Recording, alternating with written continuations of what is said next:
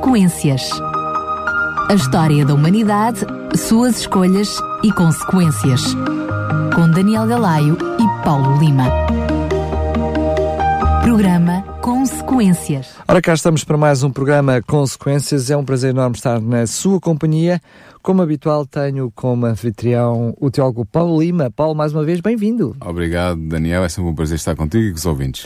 Já sabemos que neste programa uh, temos sempre uma oferta para si, o livro História de Esperança, que serve de base a este programa. Para o receber gratuitamente, basta entrar em contato connosco. Pode fazê-lo hum, a qualquer momento, em horário de expediente, pode fazê-lo agora, neste momento, que estamos em direto, para o 219 10 63 10, 219 10 63 10 e temos o privilégio de lhe oferecer o livro História de Esperança. A Raquel estará cá deste lado para ficar com o seu nome e a sua morada para o enviarmos gratuitamente. Depois, temos também a possibilidade de, uh, de fazer o pedido diretamente no site da rádio, em radiorcs.pt, e clicar em cima da capa do livro História de Esperança e preencher o formulário com a sua morada e o seu nome para o receber em casa.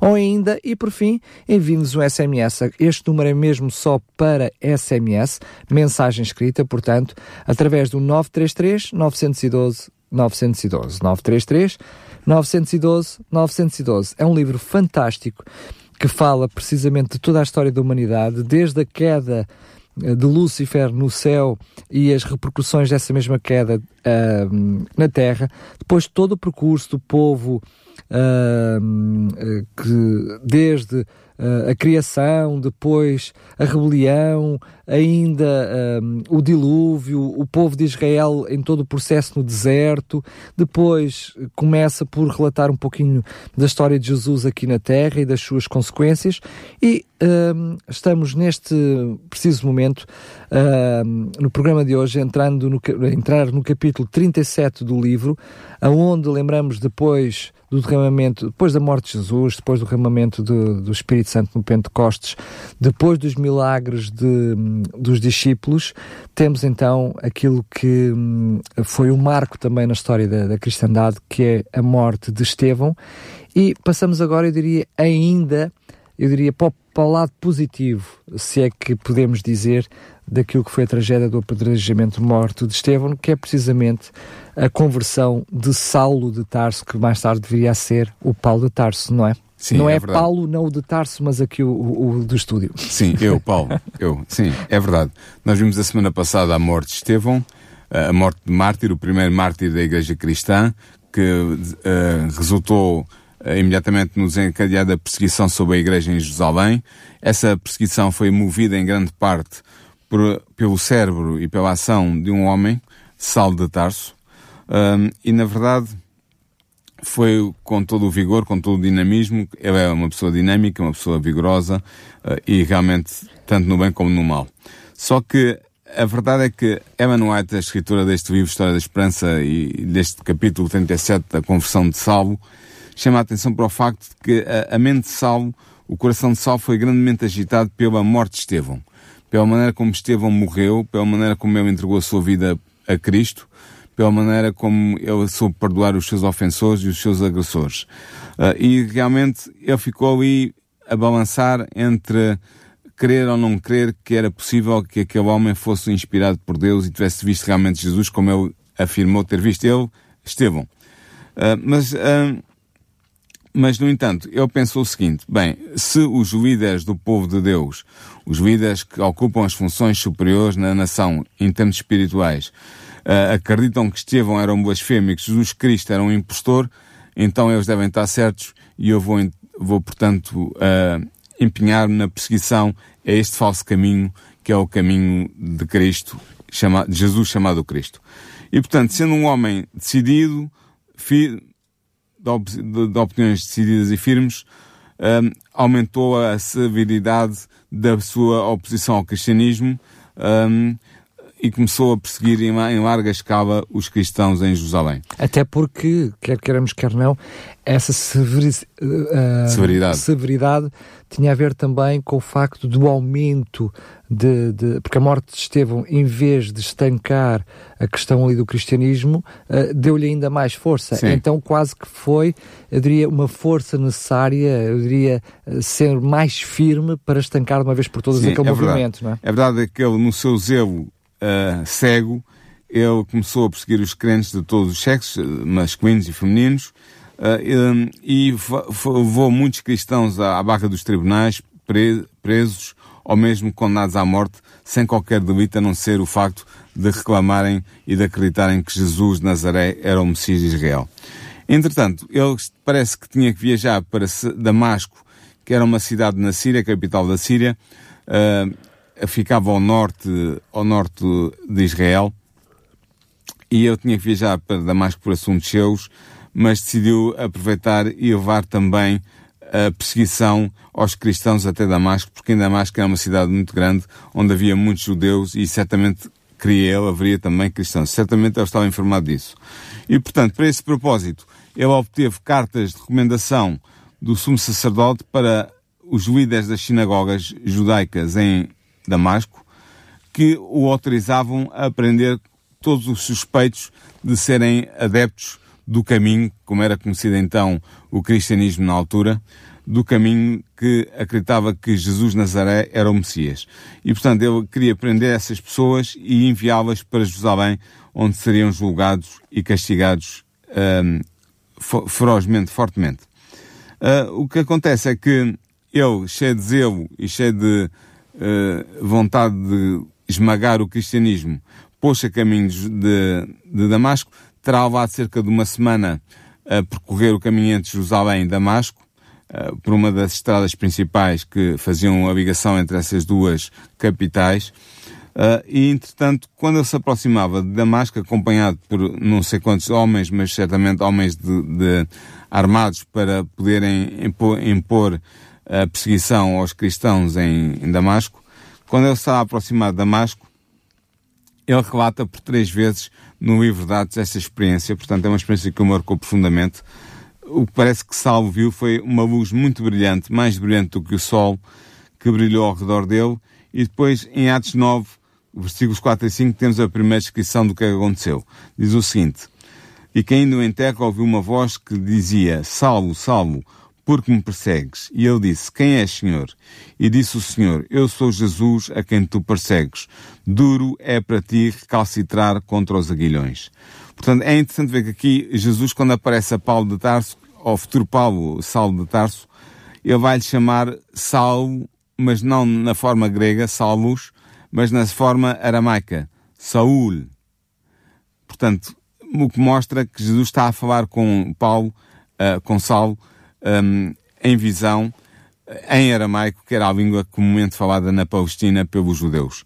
O hebraico era apenas a língua sagra, sagrada, era a língua da, da sinagoga, mas a, a esmagadora maioria dos, dos, judeus falavam aramaico no seu dia a dia, e é nessa língua que Jesus vai dirigir a Paulo uh, para lhe perguntar porque é que ele estava a persegui-lo. O que é muito interessante porque mostra que Jesus aqui se identifica com os seus discípulos e com os seus crentes, uh, ao dizer que, que, tu me persegues, quando na realidade o que estava a acontecer era que Paulo, ou Salvo, estava a perseguir os cristãos, Jesus identifica-se com os seus discípulos, com os seus crentes, uh, e portanto leva sobre si uh, o insulto que Paulo, ao Salvo, lançava ao rosto dos cristãos que ele procurava prender e também exterminar. É curioso Uh, é curioso que há aqui um pormenor também interessante, que é aquela visão que Paulo acaba por ter, aquela luz, aquela voz, aquela visão, uh, uh, Jesus a falar com ele, hum. se, aquele momento, se a, a, história de Estevão, o episódio de Estevão já o tinha marcado, agora o episódio de Estevão começou a fazer outro sentido na cabeça de Paulo, neste caso ainda de Saulo, não é? Sim.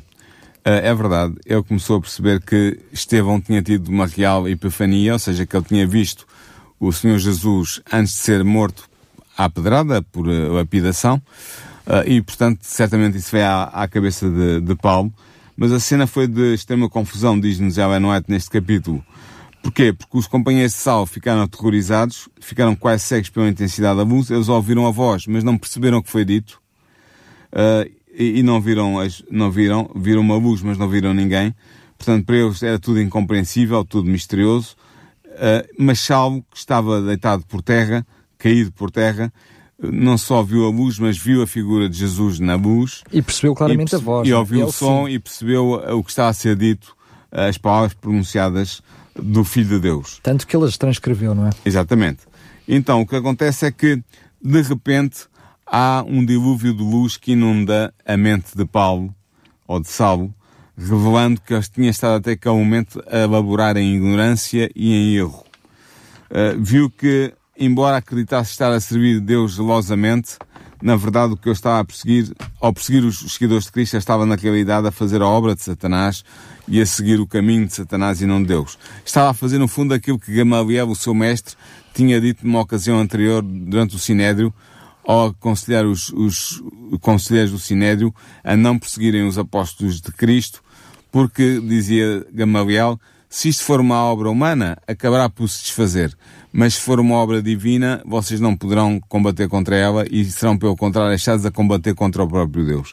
E eu penso que essas palavras de, de Gamaliel, não sei se Paulo as ouviu, mas ele terá pensado alguma coisa de semelhante. Ele percebeu que, embora pensasse estar a servir Deus, na verdade estava a combater contra os propósitos de Deus.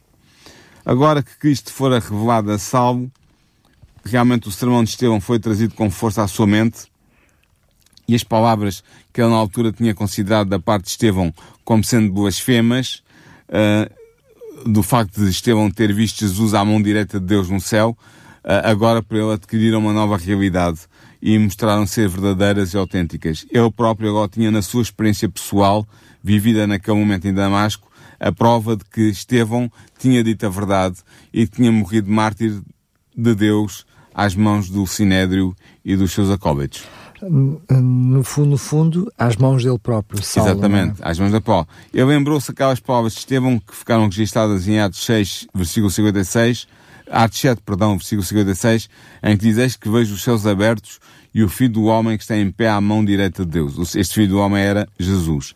Portanto, ele compreendeu, Paulo compreendeu que uh, Estevão tinha visto realmente, uh, uh, quando estava já prestes a morrer, o reino da glória e Jesus como rei nesse reino da glória. Agora, isto foi uma revelação, como tu podes imaginar e como os nossos ouvintes certamente imaginam, foi uma revelação extraordinária para o perseguidor dos crentes, para Saulo de Tarso. Ao uh, mesmo tempo terrível, não é? Terrível, sim, porque aquela luz entrou derrompante na mente dele, aquela compreensão de que afinal Jesus era realmente aquilo que os seus discípulos afirmavam ser o Messias de Israel, que ele tinha estado a lutar contra Deus em vez de estar a lutar a favor de Deus como eu pensava que tinha estado, e foi-lhe revelado tudo isto num instante só, um, e portanto uh, ele vai ficar esmagado por aquela revelação uh, e vai dirigir-se ao Senhor que está a ver em visão, como está registrado em Atos 9, versículos 6 e 6, 5 e 6, em que ele diz, portanto, Saulo, ele disse, quem és, Senhor? E disse o Senhor, eu sou Jesus a quem tu persegues. Levanta-te e entra na cidade e lá te será dito o que te convém fazer. Portanto... Mas é curioso, não é? Porque um homem hum, tão convicto das suas ideias, é? tão firme nas suas ideias, uh, não tem a menor dúvida que é intervenção divina, intervenção de Jesus neste, neste momento. Ou seja, Sim. isto foi de tal maneira tão forte que ao mesmo tempo, mesmo para alguém tão cético, foi demasiado evidente. Não, foi a evidência total e absoluta. Eu calculo e imagino que se eu próprio tivesse uma visão de Deus ou de Jesus a aparecer-me à minha frente e dar uma mensagem, certamente mesmo que eu tivesse um caminho errado, uh, iria uh, ficar esmagado e sensibilizado por essa, por essa aparição, por essa visão. E foi o que aconteceu com Paulo. Uh, e a verdade é que quando o ofuscante glória se retirou e Paulo se levantou do chão, ele achou-se completamente cego. Ele não conseguia ver, estava uh, incapaz de, de, usar os seus olhos para como tinha feito até aquele momento, uh, e ele acreditou que esta cegueira era uma espécie de um castigo divino que lhe era imposto pelo facto de ele ter sido o perseguidor dos filhos de Deus, dos seguidores de Jesus, até aquele momento. portanto, ele precisou que os seus companheiros pegassem nele e o levassem pela mão, como diz o texto, uh, até Damasco, uh, onde ele entrou com, uma, com um propósito totalmente alterado, comparando com aquele que o tinha levado até ali naquela viagem. Mas deixa-me só dizer isto, Paulo, que Sim. também é aqui um pormenor interessante. A forma como Deus olha para o ser humano pecador e consegue ver para além desse ser humano pecador, consegue ver o que é que aquele ser humano se pode tornar com a sua influência. Sim, é verdade. Porque ele acaba por elevar, uh, Jesus leva o inimigo número um dos cristãos à sua casa, à sua igreja. A tornar-se cristão, é. Mas... Não, não, e leva o perseguidor à sua igreja. Ou seja, se Paulo uh, tem uh, um, um, um, leve momento de retrocesso ah, e persegue os cristãos e vai com o intuito de perseguir os cristãos, ele leva o malfeitor ao seu doce lar lá à Sim. casa onde eles estão, não é? É verdade. Portanto, Deus consegue ver, Jesus conseguiu, consegue ver o resultado de cada um de nós, seres humanos pecadores, Sim. como é que se podem transformar depois da sua Sim, influência. Eu, eu sei que Jesus sabia a sinceridade de Paulo, embora fosse uma, uma sinceridade mal dirigida uh, e agressiva e dominadora, era uma sinceridade total uh, e Jesus sabia que podia trabalhar com aquele material. Mas a verdade é que esta cegueira uh, o facto de Paulo ter ficado cego hum, durante aquele tempo por causa da visão, mostrou-lhe que a visão não tinha sido uma simples alucinação, que ele não tinha tido um ataque epilético ou alguma coisa semelhante, que tinha alucinado aquilo que ele viu.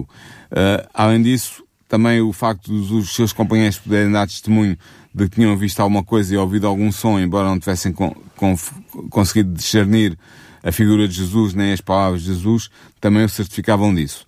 Um, e, portanto, Uh, é interessante ver aqui que alguns comentadores uh, do texto de dados uh, e também da, da vida de Paulo que encontram aqui provas de que houve um efeito permanente desta experiência na visão do apóstolo, porque várias razões. Primeiro, porque ele tinha o costume de ditar as suas cartas. Por exemplo, nós vemos isso em 2 Tessalonicenses, capítulo 3, versículo 17.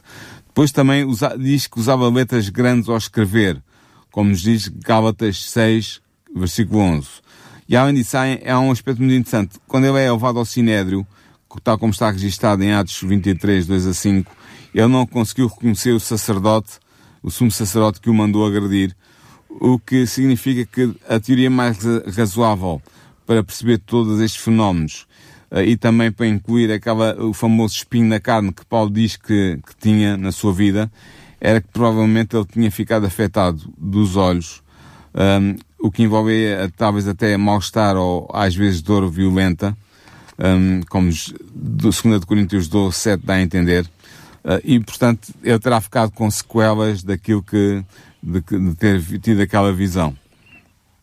E isso, isso, explica também porque é que os Gálatas, os seus conversos Gálatas, tenham, lhe tinham dito a certa altura que se fosse possível arrancariam os próprios olhos para os dar a Paulo.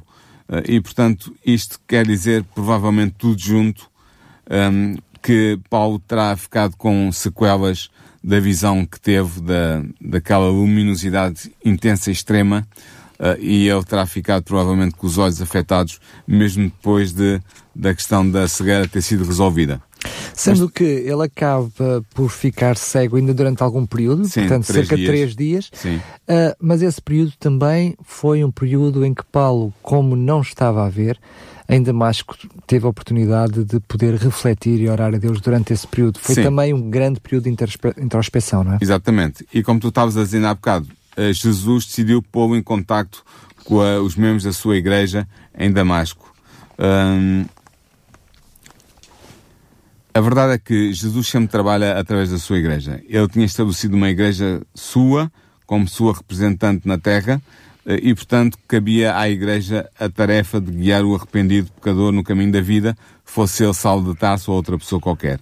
E assim, eh, durante três dias, como tu disseste, eh, Paulo esteve em jejum e cego na casa de, uma pessoa chamada Judas, em Damasco, na rua principal de Damasco.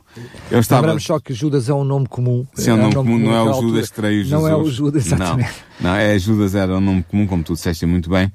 Uh, e, nesta casa de Judas eu esteve três dias totalmente cego, em completas trevas mentais quanto ao que devia fazer. Eu estava a refletir sobre o que é que iria fazer, uh, qual tinha sido a sua vida até ali, uh, E Ellen White sublinha aqui neste capítulo do seu livro História da Esperança de que na sua incerteza e no seu desespero Paulo, ou Salvo, clamou fervorosamente a Deus. E é em resposta a esse clamor fervoroso que vai-se dar os novos acontecimentos que vão fazer da vida de Paulo uma nova vida e vão dar um novo rumo. A esses acontecimentos estão relatados em Atos 9, versículos 10, 11 e 12, e talvez fosse bom nós lermos. Diz assim, E havia em Damasco um certo discípulo chamado Ananias, e disse o Senhor em visão, Ananias. E ele respondeu, Eis-me aqui, Senhor. E disse-lhe o Senhor, levanta-te e vai à rua chamada direita e pergunta em casa de Judas por um homem de Tarso chamado Saulo, pois eis que ele está orando e numa visão ele viu que entrava um homem chamado Ananias e punha sobre ele a mão para que tornasse a ver. Portanto, é muito interessante entrar agora em, em cena esta personagem, este Ananias. Ananias, em hebreu, Hananiah, significa Yahvé é gracioso. Uh, portanto, referente a Deus. E este homem era um nome relativamente comum entre os judeus naquela altura. Só há mais uma menção a este discípulo nas Escrituras em Atos 22, 12, quando Paulo o caracteriza como um homem piedoso, conforme à lei, tendo bom testemunho de todos os judeus que moravam em Damasco. Uh, é possível que estas boas qualidades de Ananias tivessem feito dele o líder da comunidade cristã em Damasco o que o, que o preparou, por sua vez, para ser o mensageiro do Senhor a salvo.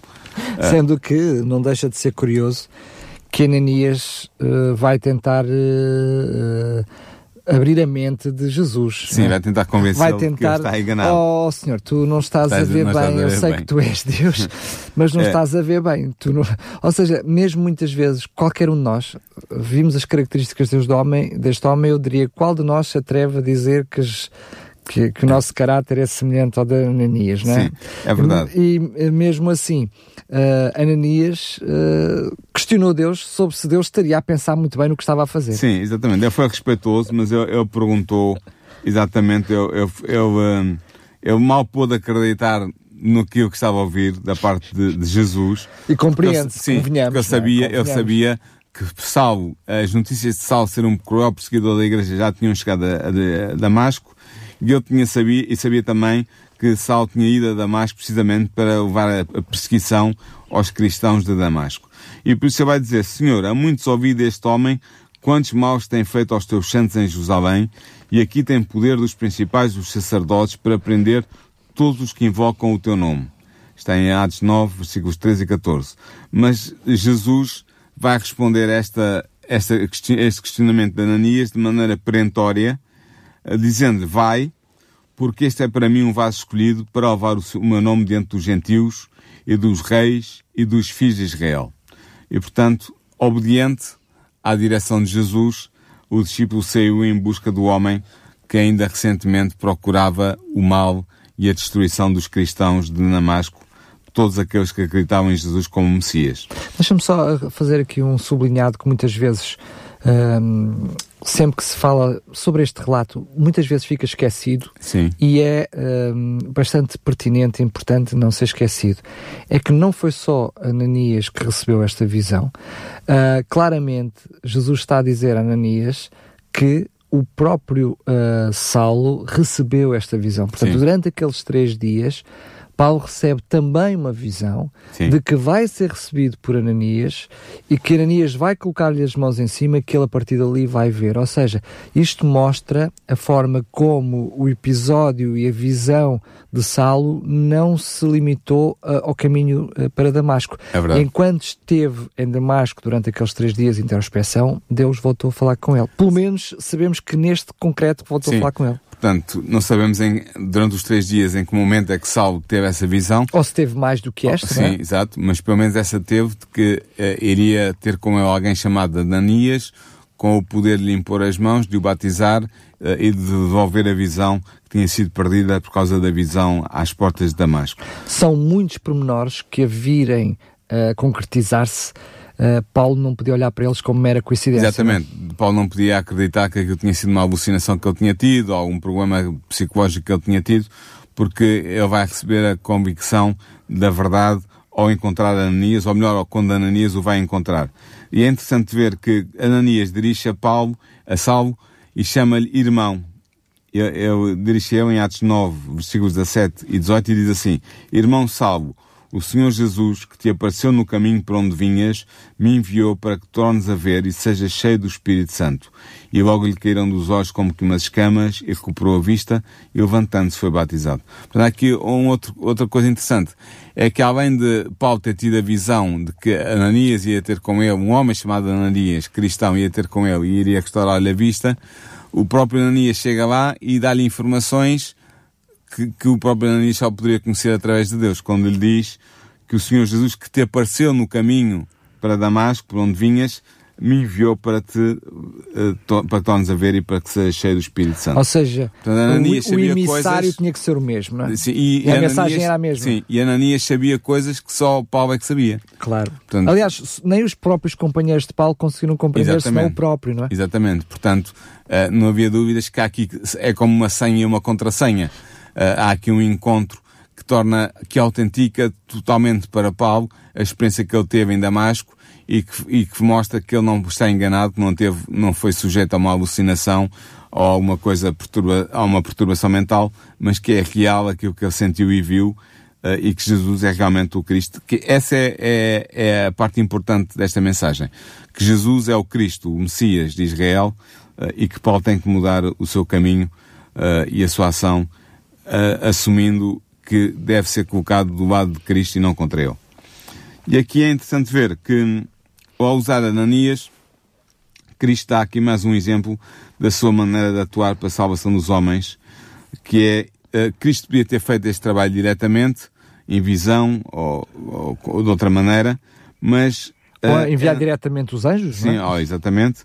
Mas a verdade é que era necessário que, de acordo com o seu plano, as bênçãos que viessem sob sal deviam vir através do instrumento que Cristo tinha fundado na terra, a sua igreja. E, portanto, uh, além disso, a Sal tinha alguma coisa a fazer em matéria de confissão àqueles cuja destruição ele tinha planeado, ou seja, aos cristãos de Damasco, e Deus tinha um trabalho a ser feito pelos homens a quem tinha autorizado a agir em seu lugar, ou seja, os cristãos da igreja em Damasco. E, portanto, Saulo tornou-se num aluno dos discípulos e ele começou, foi instruído certamente por Ananias e por outros uh, no, no, conhecimento da fé cristã, do conhecimento das profecias, e ele conseguiu ver que uh, Jesus, a quem ele na ignorância tinha considerado um, um simples impostor, era na verdade uh, o autor e o fundamento da religião do povo de Deus desde os dias de Adão e era o consumador da fé porque era o Messias de Israel o defensor da verdade, o cumpridor das profecias. Eu tinha visto alguém em Jesus, eu tinha visto em Jesus alguém que punha de parte a lei de Deus, que invalidava as tradições herdadas de Moisés um impostor, fora, verdadeiramente um impostor, um impostor sim, é? mas aprendeu que na verdade Cristo era o originador de todo o sistema sacrificial judaico e que ele tinha vindo ao mundo para fazer cumprir a lei de Deus uh, e que na sua morte, na morte de Cristo, a lei típica tinha encontrado o seu antitipo e, portanto, Jesus tinha cumprido também esse aspecto da lei, da lei de Deus. Sendo que há outro uh, pormenor interessante uh, por parte de Paulo nesta altura, é que uh, eu devo, não consigo sequer imaginar como terrível deve ter sido este sentimento para Paulo, em que ele, uh, para Saulo, portanto, ainda nesta altura, mas é que entre Saulo e Paulo, é? porque é depois já o Paulo que tem esta consciência, Sim. em que ele olha para Jesus como o maior dos impostores, e depois percebe Jesus como sendo o Salvador hum. e ele próprio o maior dos impostores. Ou seja, uh, é como ele, uh, tudo aquilo que ele via e revia, não só em Jesus, mas também naqueles que ele perseguia, ele depois passa a ver isso nele mesmo, reconhecendo os erros que fez e as injustiças que fez, como uh, matando pessoas inocentes, não é? Sim, é verdade. Imagina, Daniel, como é que tu te sentirias se tu tivesses mandado matar ou prendido, mandado executar, fosse responsável pela morte de N pessoas. Em nome de Deus. Em nome de Deus e acreditando que estavas a fazer isso ao serviço de Deus e depois descobres que afinal não só não estavas a fazer isso ao serviço de Deus, como estavas a fazer isso contra Deus. Exatamente. E que tu, que eras uma pessoa sincera, no sentido em que aceitavas Deus e, e querias estar ao seu serviço, querias e querias, portanto acreditavas e tinhas a vontade de estar ao serviço de Deus, vais descobrir que afinal estavas do lado exatamente oposto uh, e que tudo o que tinhas feito tinha sido um erro e tinhas levado à morte pessoas inocentes. Pessoas verdadeiramente inocentes. Portanto, imagina o peso de sentimento de culpa que não terá recaído sobre Salvo no momento em que ele tem este encontro com Jesus, em que ele fica cego, mas vê, vê para além do, da cegueira que realmente ele tinha uh, e, e, e, percebe que, que é responsável pela morte de inocentes. Por outro lado, ele tem um outro impacto que este sim mais, mais uh, espetacular e se calhar até menos compreensivelmente humana, que é por outro lado reconhecer o perdão imediato de Deus uh, para com ele, ou seja, ele sentir-se perdoado por parte de Deus. Eu não consigo imaginar Uh, percebemos isso que houve ali a mão transcendente de, de, de Deus, né? Hum. o dedo de Deus atuou uh, e o Espírito Santo também. Sabemos que ele foi cheio de Espírito Santo Sim. naquele momento, uh, naquele momento com, perante, com o seu batismo, certamente. mas vemos aí também a mão de Deus para ao mesmo tempo perceber um homem que em poucos dias uh, vê a sua vida de pernas para o ar, hum. uh, sentindo-se mal com ele mesmo, mas ao mesmo tempo aprendendo tão rapidamente aquilo que às vezes nós levamos uma vida inteira como cristãos a aprender, que é o amor de Deus e o perdão de Deus, não é? É verdade que Paulo nunca, nunca, ele, ele sempre teve na sua mente o facto de ter sido o perseguidor da igreja. Ele diz em algumas das suas epístolas, eu sou o menor dos, dos apóstolos, porque foi perseguidor da Igreja de Deus, ele várias vezes vai recordar isso. Não era uma coisa que eu escondesse, embora certamente não fosse algo que eu tinha orgulho, antes pelo contrário, era alguma coisa que o deixava triste uh, e abatido quando pensava nisso, mas certamente uma noção que vai ter da grande graça de Deus, da graça que ele anuncia através de, da proclamação do Evangelho às igrejas, que vai fundando, essa noção que ele tem da graça imerecida, esmagadora de Deus, libertadora, eh, é uma noção que tem a ver com a sua própria experiência. De ele ter percebido que, apesar de ter feito mal, de ter sido um assassino, um perseguidor daqueles que eram realmente os verdadeiros seguidores de Deus, eh, Deus ter-lhe perdoado.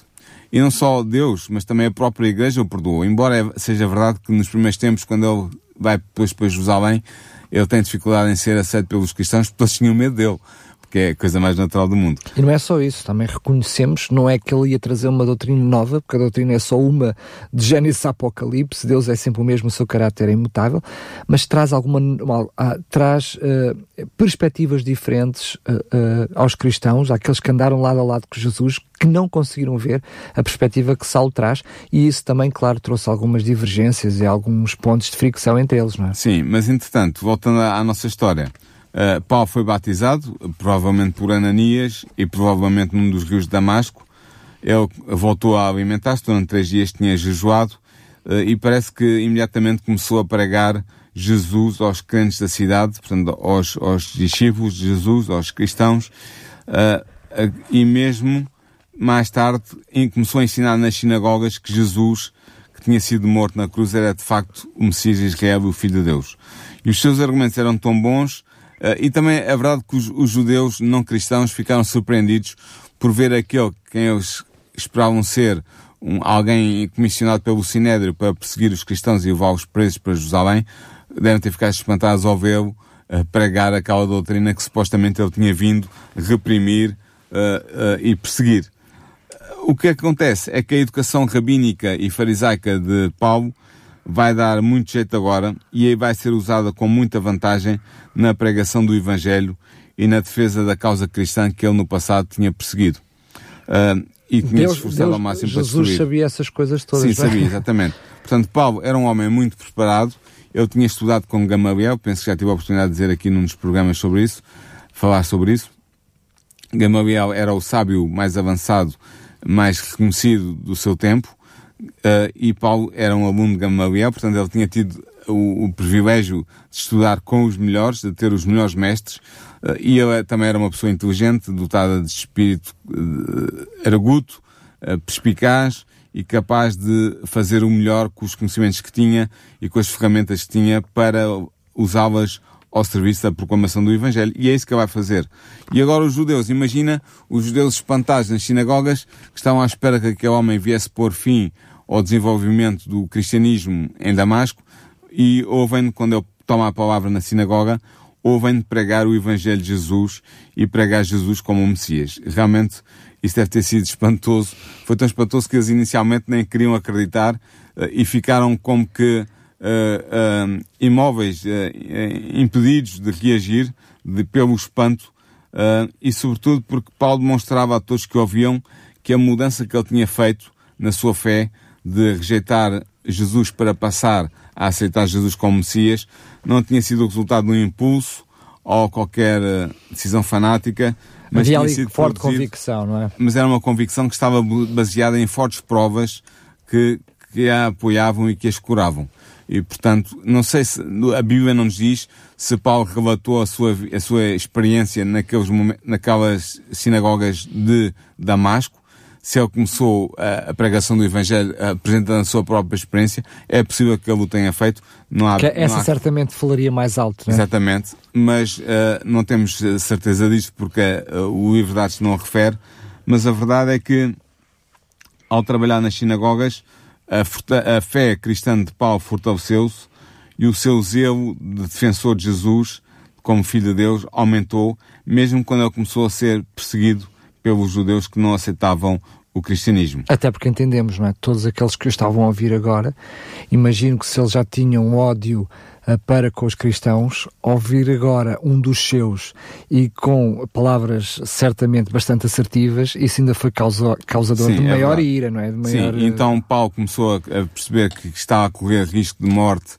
em Damasco e Deus vai lhe dar a ordem para ele uh, sair porque o, o espanto inicial dos judeus por Paulo se ter transformado de um perseguidor num defensor do cristianismo uh, tornou-se num ódio intenso contra ele, uh, se, uh, bem, bem fixado nele, e portanto Paulo começou a correr perigo de vida, a ponto de ter que sair de, de Damasco saltando a muralha através de um cesto, usando um cesto para, com cordas para descer pela muralha, porque as portas estavam vigiadas para não o deixarem fugir sem que ele pagasse com a vida uh, o atrevimento que tinha tido de mudar de caminho, uh, passando a defender os cristãos e, e Jesus como Cristo, como Cristo. Agora, Paulo sente na pele Uh, o ser perseguido, né? passa de perseguidor a ser perseguido. Passa de perseguidor a perseguido.